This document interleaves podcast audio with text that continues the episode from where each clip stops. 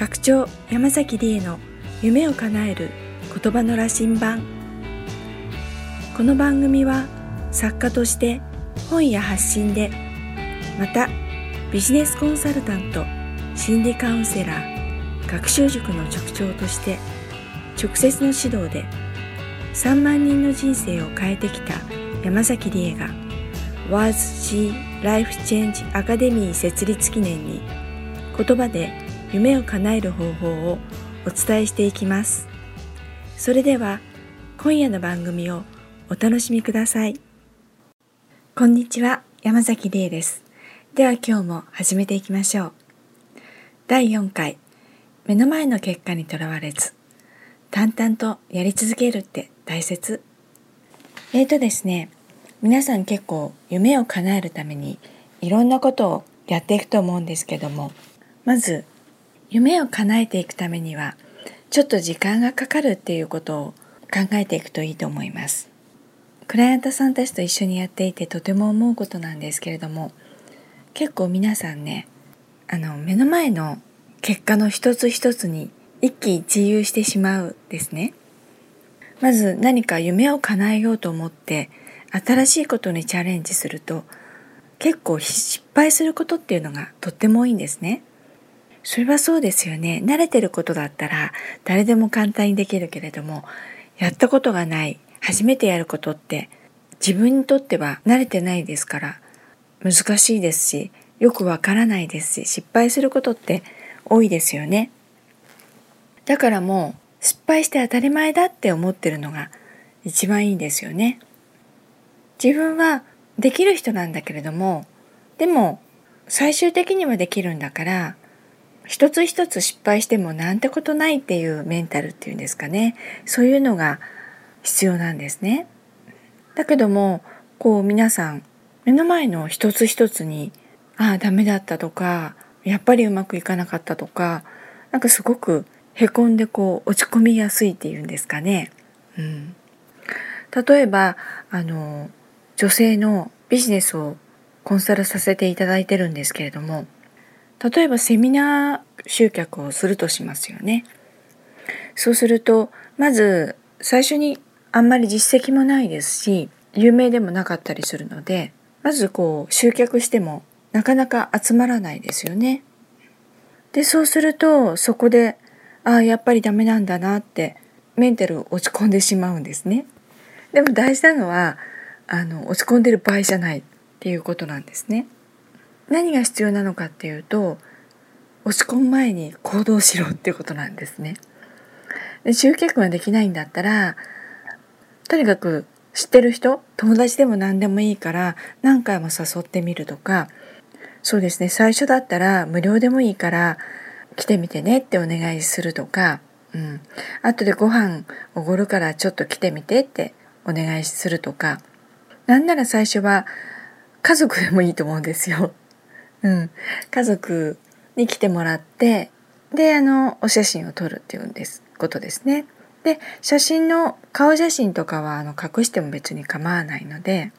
でそうやってとりあえずやりましたよっていうのを、まあ、Facebook なりブログに上げるってことが大切なんですけれども、うん、まずなかなか集まらないっていうふうにとにかく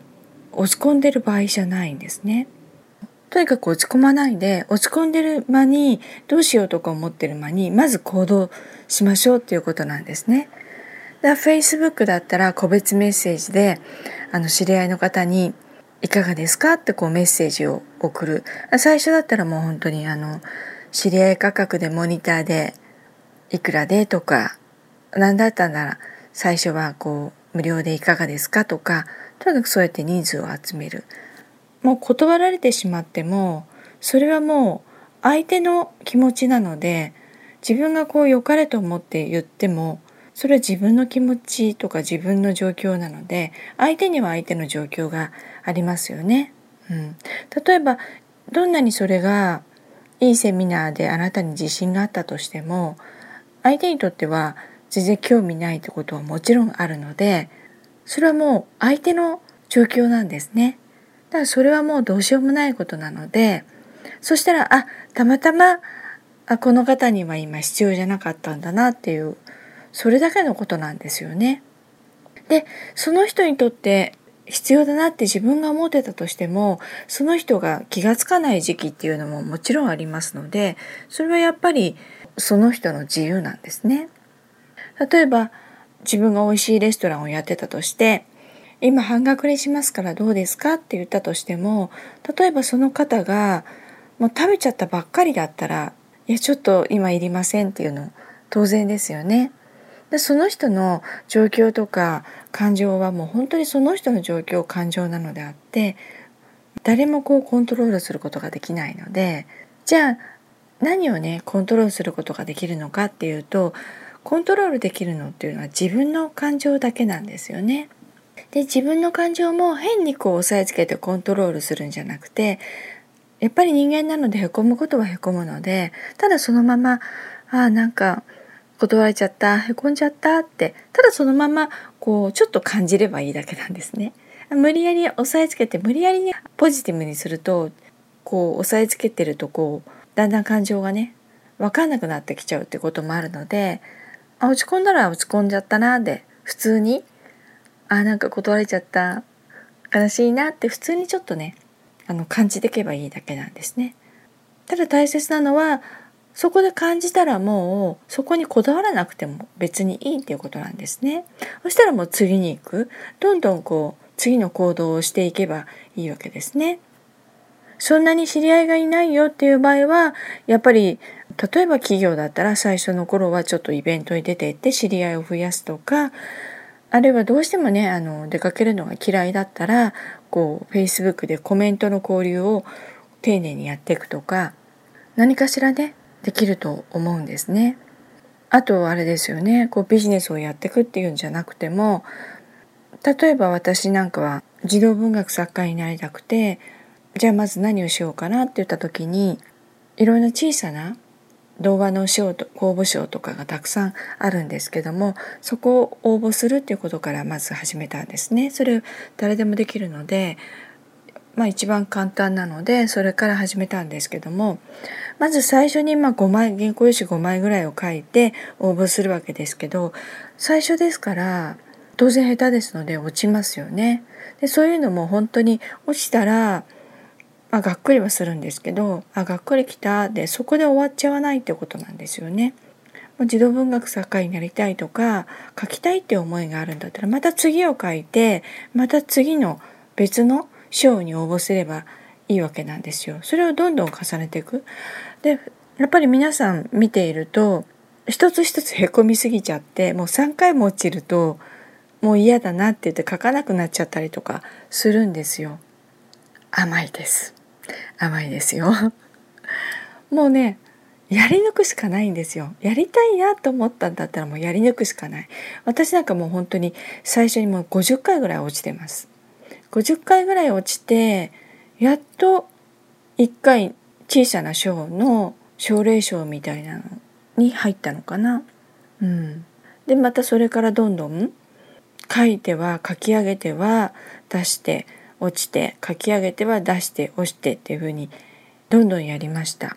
で最初は5枚しか書けなかったのがだんだんこう慣れていくので10枚書けるようになって20枚書けるようになって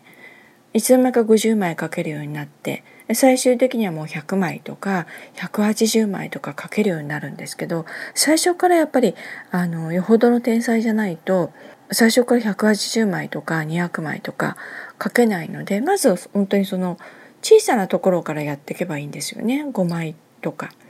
で最終的に私もその公募賞とかいろんな賞小さな賞から本当に大きな賞を取らせていただいたんですけども最終的に11個いただきました。で11個いただいたっていうとえー、すごいって思われるんですけどもその陰に100個以上落ちてますから、うん、その全部書いたそれ以上に練習とかもありますし全部含めると段ボール本当に1箱じゃ足りないぐらい書いてます。で私の Facebook やブログを読んでくださって、うん、ミリエさんあ私あの山崎玲なんですけど通称ミリエって言われてるんですけどミレイさん文章上手だからとかだから書けていいですよねとか私は苦手でとかって Facebook とかブログとか書くの苦手なんですっておっしゃられるんですけど最初から得意ではないんですよね。